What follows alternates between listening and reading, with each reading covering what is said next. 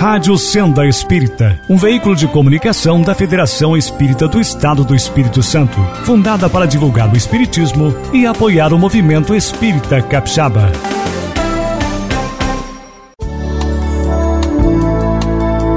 Você acompanha a partir de agora o programa Elo Invisível, conversando sobre mediunidade em todas as dimensões. Prezado ouvinte da Rádio Sendo Espírita, é um prazer tê-lo conosco na audiência do nosso programa Elo Invisível, onde nós tratamos de assuntos relacionados com a mediunidade. Eu sou Eliomar Borgo Cipriano. Eu sou Cristina Soneguete Simon. E como a gente sempre se apresenta, nós somos integrantes do Departamento de Orientação Mediúnica da Federação Espírito do Estado Espírito Santo então, o nosso programa de hoje, nós estamos aí numa sequência de estudos. A Cristina vai nos posicionar o que, é que nós vamos falar hoje aqui. Entre vivos e vivos, entre mundos e planos, entre nós e os que foram e que ainda amamos. Rádio Sendo Espírita, a sua sintonia com o Espiritismo. Rádio Senda Espírita, sintonizando você com o belo e o bom. Continue ouvindo o programa Elo Invisível. Nós vamos continuar o estudo do livro Voltei, psicografia do Chico Xavier pelo irmão Jacó. Capítulo de número 18, Ensinamento Inesperado. Então nós estamos terminando, né? É, e hoje nós também vamos rir um bocado, né? Hein? Vamos rir um bocado. É, né? Você acha que vai dar para rir? Ah, olha, mas só rindo, porque tem coisas na vida, meu filho, que você tem que rir para não chorar. Então é. tem que rir. E vai indo em frente. Vamos lá. Vamos lá. Ó, o livro tá acabando mesmo. É. O livro tá acabando. Só. São por... quantos capítulos? São 20 capítulos. 20 capítulos. Então nós só temos três capítulos mais, né? Contando com o de hoje. É, 18, 19 e 20. Mas esse ensinamento inesperado aí realmente é muito interessante. Só que ele começou umas, umas observações filosóficas muito profundas, né? Ah, sim. Eu acho que a gente tem que fazer uma, algum comentário sobre parte isso. filosófica tem uma parte engraçada. Né? Vamos lá? Uhum. Que ele fala assim, né? Pessoa alguma escapará aos imperativos do próprio melhoramento. Então, apesar da frase breve, ele está dizendo o seguinte: por mais que a gente seja rebelde, não queira aprender, né? A evolução é uma lei da natureza, conforme Kardec trouxe para a gente lá no Livro dos Espíritos, e mais dia menos dia a gente tem que entrar no trilho, porque a lei de ação e reação ela vai se encarregar disso. Se a gente não quiser, for rebelde, a própria lei de ação e reação vai trazendo tantas consequências negativas, tantas perturbações a gente perturbar a nossa consciência nunca vai nos levar a bom lugar. Então acaba que a gente chega a isso que ele falou, imperativos do próprio melhoramento. Quer dizer, você se torna é, é, concede da obrigação de se melhorar. É Sim. imperativo. Lei dizer, do progresso. Lei do progresso. Ninguém escapa. Uh -uh. Aí ele fala: a criatura ignorante poderá refugiar-se na intemperança dos sentidos físicos, acreditando ser a morte o fim de toda a luta. E o homem instruído folheará páginas preciosas, imaginando-se exonerado da obrigação de ser útil ao próximo, no devotamento fraternal. Então ele está dizendo que nós criamos essas fugas, né? nós fugimos dessa lei. Né? Então, buscamos nos refugiar, como ele fala aqui, na intemperança dos sentidos físicos. Então queremos aproveitar ao máximo a vida, vamos aproveitar enquanto estamos aqui, porque morreu, acabou, não tem mais nada. Só que ninguém consegue mudar a lei que Deus criou. Se você acredita que existe vida após a morte ou não acredita, você não muda a lei da natureza. Então, queira ou não queira, todo mundo passa pelo processo da morte física, do corpo físico, e se defronta com outra realidade. Não tem como escapar. Aí, se a gente se refugiou, como ele fala, nesses prazeres da vida, nos, né, apenas na exploração dos sentidos físicos, o que, que vai acontecer? Nós vamos ter surpresas desagradáveis do lado de lá. Ainda assim, podemos continuar na rebeldia, uhum. porque é o que acontece com muitos. se recusam, né, a aceitar a realidade que se apresenta. Esse ele chama que são os espíritos preguiçosos, Não é? os rebeldes. Exatamente. Mas por mais que prolongue, e aí tem gente que fica assim, mas quanto tempo? Você pode prolongar 100 anos, 200, 500 anos, um milênio, você é espírito eterno. Um dia, porque quando a gente fica olhando isso, fica assim, gente, que solução que Deus vai ter para esse espírito fulano de tal com tanto débito que a gente consegue enxergar às vezes por conta de terem sido criaturas que fizeram coisas que a gente acha que são absurdas, embora a gente não saiba também o que, que a gente andou aprontando. Olha, mas o Espírito é eterno. Deus vai ter solução para cada um deles. Por quê? Porque ele criou uma lei, não foi para uns, ele criou para todos, é a lei do progresso. Todos têm que passar pela lei do progresso. Verdade. Então é uma reflexão muito interessante, né? Filosófica, mas muito profunda, né? É, a gente parar para pensar. Então né? Ele fala que o espírito ignorante acha que depois que morre acaba tudo. Uhum. O instruído fica só lendo, lendo, lendo, lendo, estudando, sem se preocupar com o outro, em se doar, em se dedicar ao próximo, no egoísmo que a gente já É. sabe, no orgulho e no egoísmo. Uhum. Os preguiçosos ficam ali naquela moleza, numa revolta também, esperando que o mundo resolva a vida dele. É. E aí ele vai dizer que os filhos do arrependimento e da boa vontade, esses sempre vão encontrar um meio de agir e de servir. É. Mas só que ele falou uma coisa Mas que eu nunca tinha Por pensado. quê? Que ele diz o seguinte: que os, os espíritos que se entregam à revolta, à inércia e à rebeldia, eles funcionam à maneira de corrosivos. Aí eu nunca tinha me dado conta disso. Falei Assim, como é que as coisas são na, na bondade, na sabedoria divina? O indivíduo se torna rebelde, se torna né, revoltado, e ele acaba servindo de corrosivo para os que querem se regenerar. Você vê que toda vez que alguém quer, como no nosso caso talvez a gente já esteja pensando nisso, que a gente quer se regenerar, o que, que acontece? Aparecem muitas dificuldades. Tem esses espíritos que entram na nossa vida só para atrapalhar. Se você abre um trabalho no bem, quem comparece? O obsessor da tarefa. Você não vê uma casa espírita que você, numa reunião mediúnica, não contacte espíritos que são inimigos daquela obra, daquela casa, daquele propósito. Então eles funcionam como se fossem corrosivos, mas são necessários. Então ele fala aqui, quer dizer, até nisso Deus aproveita. Porque são eles que vão testar a nossa tolerância, são eles que vão testar a nossa, digamos assim, é, é, é, atitude moral, né? Como é que nós vamos crescer realmente na nossa força moral se a gente não tiver obstáculo, não tiver testes? Não, é como Jesus fala, era melhor que eles não existissem, que não, era melhor que o indivíduo não praticasse o que ele chama de escândalo. Mas os escândalos acontecendo, eles acabam funcionando como o quê?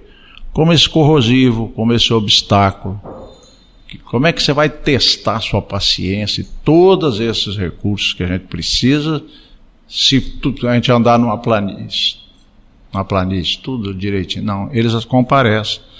Achei interessante isso aqui. Quer dizer, esses espíritos que às vezes atormentam a gente com as suas angústias, mas também com suas rebeldias, com suas ameaças e tudo mais, funcionar como corrosivo necessário para fazer limpeza.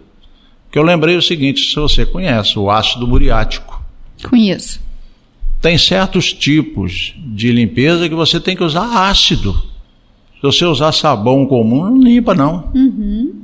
Olha que figura interessante que o irmão Jacó trouxe para gente. A gente acha que aquilo ali é uma pedreira, aquilo ali é um lixo. A gente acha assim, como é que Deus criou um ser humano desse tipo? Isso não vale nada. A gente tem todos esses adjetivos. Primeiro, para Deus ele tem jeito, no tempo um dia. É tão amado quanto os outros? não é? Pra Deus é. Para Deus é um filho como qualquer outro. É isso aí. Ele vai ter uma solução para ele, que nós não sabemos qual, mas ele vai ter. Verdade. E ainda aproveita esses indivíduos como corrosivos, necessários para fazer limpezas em nós ásperas. Que coisa assim, não é? Esse irmão Jacó ele tem umas tiradas filosóficas muito interessantes. Muito interessantes. É isso aí. E aí, né, ele vai continuar, né? Só que ele vai falar de uma experiência muito interessante, né? É aí que eu ri. Aí que você riu, tive né? que rir, né? Porque eu tive que rir. Aí eu fiquei pensando, né? A gente aqui, ó, tá nessas reuniões mediúnicas, a gente participa, a gente vai lá, faz tanto quanto possível o dever de casa, ou tenta, e a gente fica pensando, isso vai acontecer conosco também. Já pensou aquele espírito que você Olha, conversou uma- com ele, conversou, conversou, e ri? você um dia fazer igual aconteceu com ele aqui, se defrontar com É. esse espírito do lado de lá? É, Eu ri pelo seguinte, porque vocês que esclarecem os espíritos Uhum. não, não sentem, não veem, não percebem nada que o médium É verdade. tem certeza do que está ali. Aham. Nada. O médium meio que serve de um campo de proteção para que o serviço seja feito. Eu diria que serve mesmo de proteção. É. Ele quebra todos aqueles A impactos. meio que a gente fica amortecendo a situação. Claro. Porque quando vocês olham, olham para nossa beleza, né? É. Ah, quando vocês escutam, já escutam as palavras que a gente já filtrou. Isso aí. Né? Os gestos também estão contidos. Aham. Mas quando esses espíritos chegam, a gente percebe toda a, a- tudo assim na, na crueza da coisa, É. né? E ainda imaginando assim, bom, imagina o trabalho que os amigos espirituais já fizeram nesse espírito para ele ter condição de chegar até mim sem me trazer um grande prejuízo. Ainda pensando assim. Então, eu achei muito interessante isso aqui. Eu ri por causa disso. Eu falei, gente, para nós é isso mesmo que a gente vê, tá aí desse jeito, né? E ele se espantou. Mas conta o que, que aconteceu, já que nós estamos fazendo a propaganda. É, na verdade ele diz o seguinte, que ele, quando encarnado, ele fazia essa reunião mediúnica que a gente faz, né? Ele conversava com os espíritos, né? ele não era médium como você que é médium da psicofonia, era uma situação mais parecida com a minha. Isso. né, que dirige a reunião e converso com esses espíritos. E aí ele diz o seguinte, que dentro do propósito dele de aprendizagem, já que eles iam se entregar uma tarefa muito específica, que foi anunciada lá pelo Bittencourt Sampaio, naquele encontro que ele percebeu, ele falou, eu preciso me preparar. Tanto que ele está agora numa escola de iluminação para se preparar. Mas precisava da parte prática. Aí ele vai ao encontro desse alcoólatra que ainda estava encarnado, quer dizer, seria um obsidiado dentro da nossa linguagem, que ele buscara ajudar. Só que ele fizera contatos, mais de uma vez com certeza, com o obsessor desse alcoólatra. E não tinha conseguido muitas coisas. Não, ele era endurecido. Aí ele vai aonde? Tem que ir aonde? Aonde que um alcoólatra está? Bebendo. Teve que entrar naquele ambiente lá, onde estava o alcoólatra. Isso aí. Aí quando ele chegou lá, né, agora, na condição diferente, como você está falando, ele quando ele conversava, ele conversava através do Uhum. Com médium, né? com toda essa proteção que você É, falou aí. aí. Agora não, ele agora viu o quadro de outro prisma. Aí ele viu o obsessor. Aí ele viu o obsessor com a sua feição, que era difícil até de chegar perto, né? Aquela feição, né, de um perseguidor realmente terrível. Então você pega a própria fisionomia do espírito, ela não é fácil de você encarar.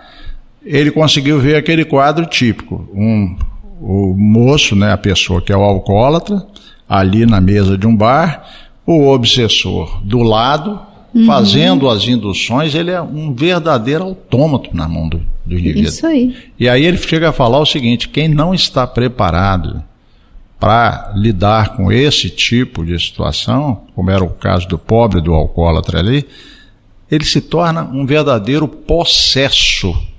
É interessante, é possessão. É, ué, ele- ele não entendeu? é dono dele. Não é dono mesmo, tá É. certo, do corpo. Ele está ali sob o total controle do obsessor dele. E aí, quando ele se aproxima, né, ele Uhum. é imediatamente identificado pelo obsessor. Isso e como aí. é que ele é identificado? Aí seria bom até você ver se consegue encontrar algum trecho para a gente ilustrar aqui para o nosso ouvinte. Assim, ó. Vou ler um pedacinho para vocês. Aham. Estaria naquele instante com o obsessor frente a frente. Deveria preparar-me para demonstrar-lhe os melhores sentimentos do meu coração, porque, da parte dele, me daria a conhecer as notas mais íntimas da própria consciência. Abeiramo-nos da dupla lamentável. O verdugo fitava um copo vizinho, ao jeito do magnetizador interessado na presa.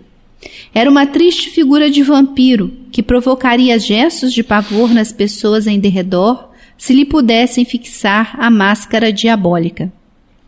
Voltando-se para nós e sentindo-nos a observação calma, ao que me pareceu, concentrou-se para melhor resistir-nos. Sorriu escarninho e, detendo-se de modo especial sobre mim, gargalhou franco.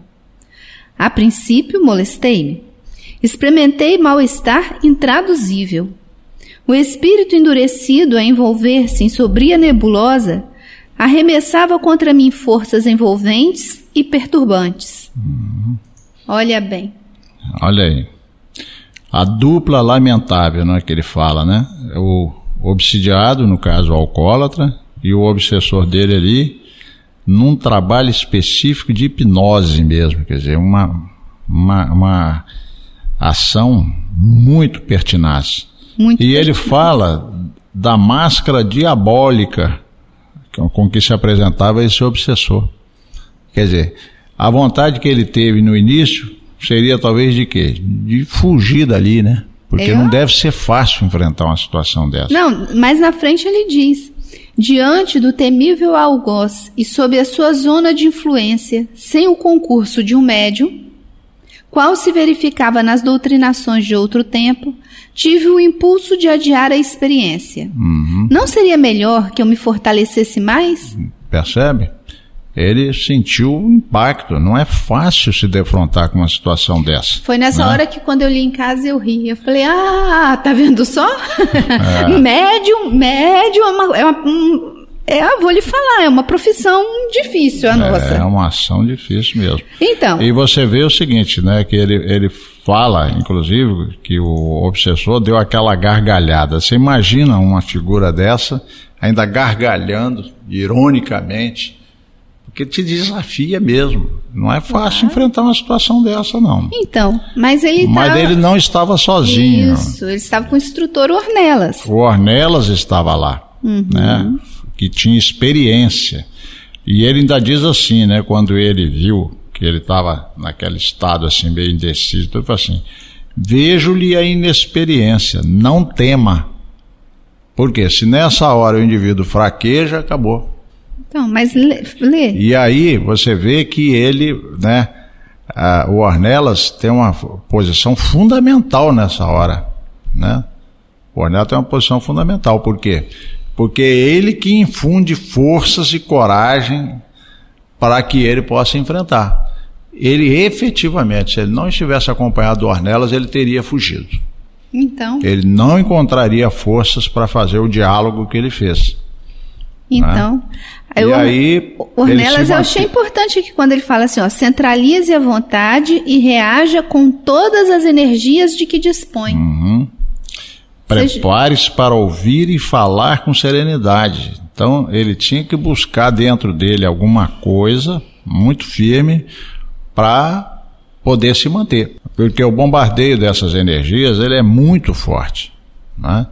Se ele não está não, não tá ali escorado numa confiança e não conseguisse se apoiar na segurança que o Ornelas ofereceu, ah, ele não teria conseguido levar adiante. Mas eu achei importante quando eles, o seu o, Ornelas, o instrutor Ornelas fala, né? Suas condições psíquicas virão à superfície do rosto e do verbo. Não se deixe abater. Ajudá-lo-ei. Uhum. Então, que é quer mais dizer, ou menos você. Como se eu dissesse, não se traia. É. né? Então agora eu vou te falar um outro lado, que você falou um lado, que é do médium, e agora eu vou te falar o lado de quem dialoga. Hum, Porque pode parecer que é muito fácil assim, mas não é tão não fácil. é, não.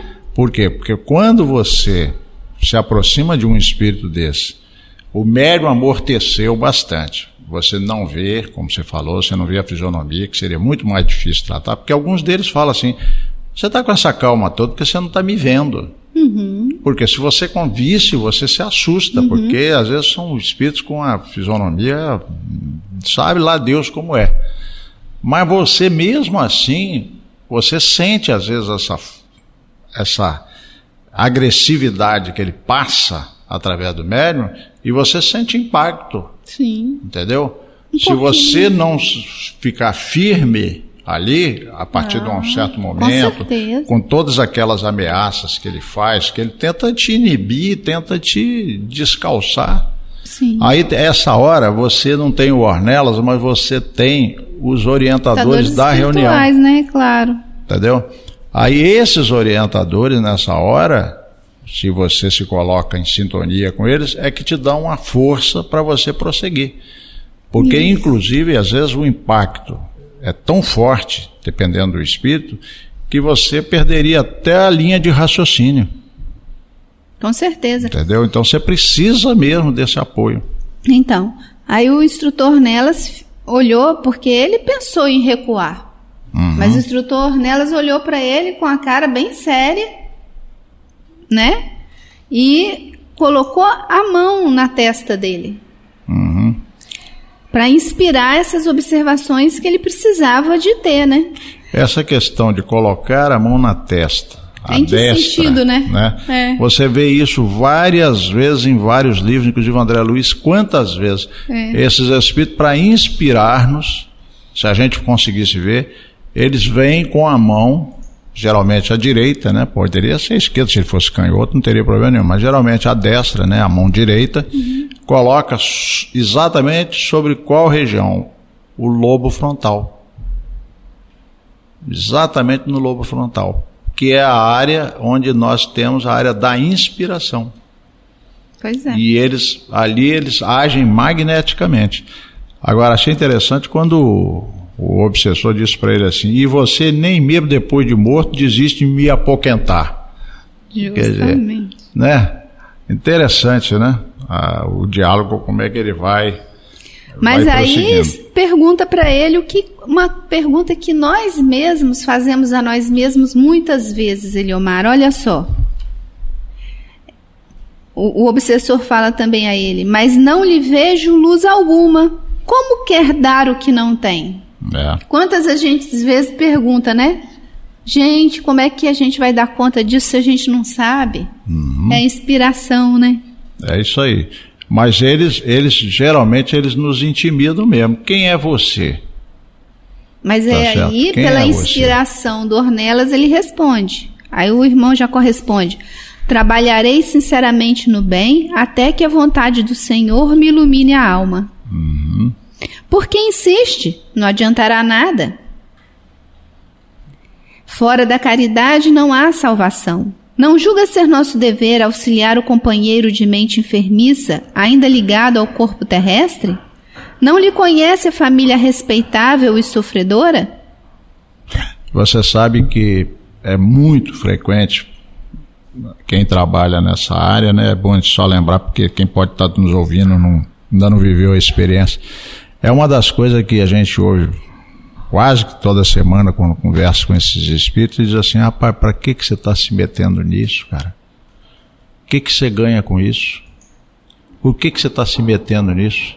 Você não tem ideia, não tem ideia do que, que a gente pode fazer com você ou com a sua família?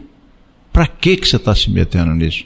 Então, esse tipo de pergunta, por que, que você insiste, como ele fez aqui, de uma outra forma a gente ouve com frequência né? Uhum. E ele realmente, quando ele faz isso, ele está assim, é, admirado o seguinte, o que, que você ganha com isso? Ele pergunta. O que, que você ganha com isso? Por que, que você está se metendo nisso? Aí nós temos que falar mais ou menos o que foi dito aqui. Quer dizer, a, não julga ser nosso dever auxiliar o companheiro de mente enfermiça? Uhum. Entendeu? Então nós temos que lembrar a ele o seguinte: olha, essa pessoa veio aqui à nossa casa pedir ajuda. Você acha que é justo a gente deixá-la no sofrimento? Aí normalmente a resposta é mais ou menos assim: se você soubesse quem é essa criatura, você não ajudaria, isso não vale nada. Aí faz uhum. todas aquelas. E você não pode chegar para eles assim, e você? Se você acha melhor que ele, porque aí você vai criar uma confusão Você vai entrar no mesmo nível de você conversa que ele, né? Você tem que ter muita habilidade de, numa conversa dessa, né? Justamente. Entendeu? E aí não... vai, vai desdobrando a conversa. Agora, tem hora que se você não tiver a inspiração dos benfeitores, você não sabe o que falar. Porque alguns deles são muito ardilosos, conhecem a gente, sabem das nossas fraquezas e o médium, às vezes, ele registra isso, ele sabe que certas coisas não podem ser faladas. Pois é, Leomar, mas também nós aqui aprendemos nesse capítulo que nós não podemos entrar na autodefesa, mas que nós precisamos usar a sinceridade humilde, que é a nossa vontade de renovação e de melhoria. Uhum. Foi quando ele diz isso, né? Reconheço minhas fraquezas, entretanto, sincero é o meu desejo de renovação e melhoria, que o espírito começou a amolecer. Pois é. Agora nós vamos ter que encerrar esse programa. É, mas é, é bom estar tá terminando com essa parte, que isso aí é uma verdade pura. Quanto mais você discutir com esse espírito, mais você alimenta o ódio que ele tem dentro da alma dele. Isso. Você só pode usar uma ferramenta nessa hora é aquela que Jesus ensinou mesmo, tá? Que é essa que ele colocou aí, da humildade. Ao invés de ficar tentando justificar, ao invés de ficar tentando ganhar aquela disputa intelectual que está se estabelecendo, ele parte para aquilo que realmente precisava fazer. Ele concorda com algumas acusações que lhe são feitas, ao invés de tentar se justificar, aceita que ele tem a dificuldade, mas diz: tá, eu tenho a dificuldade. Eu não sou realmente, não tenho luz para poder ajudar. Agora, como é que se adquire a luz? Como é que a gente cresce? Temos que fazer. Uhum. Eu tenho toda essa dificuldade, mas pelo menos tenho o propósito, tenho a vontade de melhorar e de ajudar. Uhum. E aí o, o, o obsessor, ele para para pensar. Não é? Ele Isso. para para pensar. Então aqui ele diz: a gente tem que procurar sempre responder sem irritação e construtivamente. Isso Quer dizer, aí. sem autodefesa. Uhum. Não é isso? É. Sem tentar se justificar. Sem se justificar, com né? paciência. Isso aí. Bom, e... mas eu acho que pelo nosso tempo nós vamos parar aqui, né? É. A gente continua no próximo programa. É isso aí, porque tem mais coisas, né, a observar. Isso aí. Até o próximo programa e obrigada por sua atenção. Até a próxima semana, se Deus quiser. A Rádio Senda Espírita apresentou o programa Elo Invisível conversando sobre mediunidade em todas as dimensões.